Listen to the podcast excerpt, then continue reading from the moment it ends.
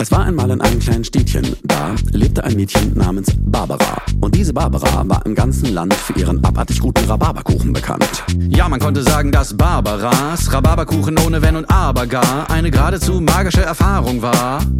Abracadabra. Ja, dieser Kuchen war geradezu bombastisch und die Nachfrage danach erstarkte drastisch. Barbara eröffnete noch im selben Jahr eine Bar und nannte sie Barbaras Rhabarberbar.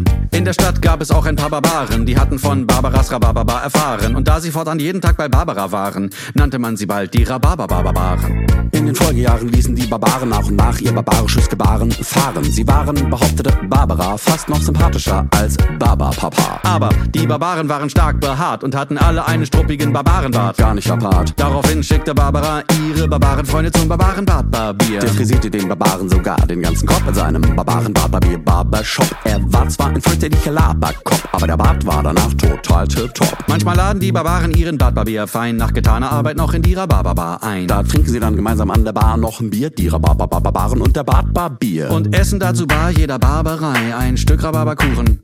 Oder zwei. Ja, da werden sogar ganz harte Männer nahbar. Und das alles dank Barbaras Rhabarber. Drei Barbaren und der Bartbarbier saßen eines Abends in der Bar bei einem Bier. Da kam die Polizei, ja, wo wart denn ihr? Drei Barbaren und der Bartbarbier.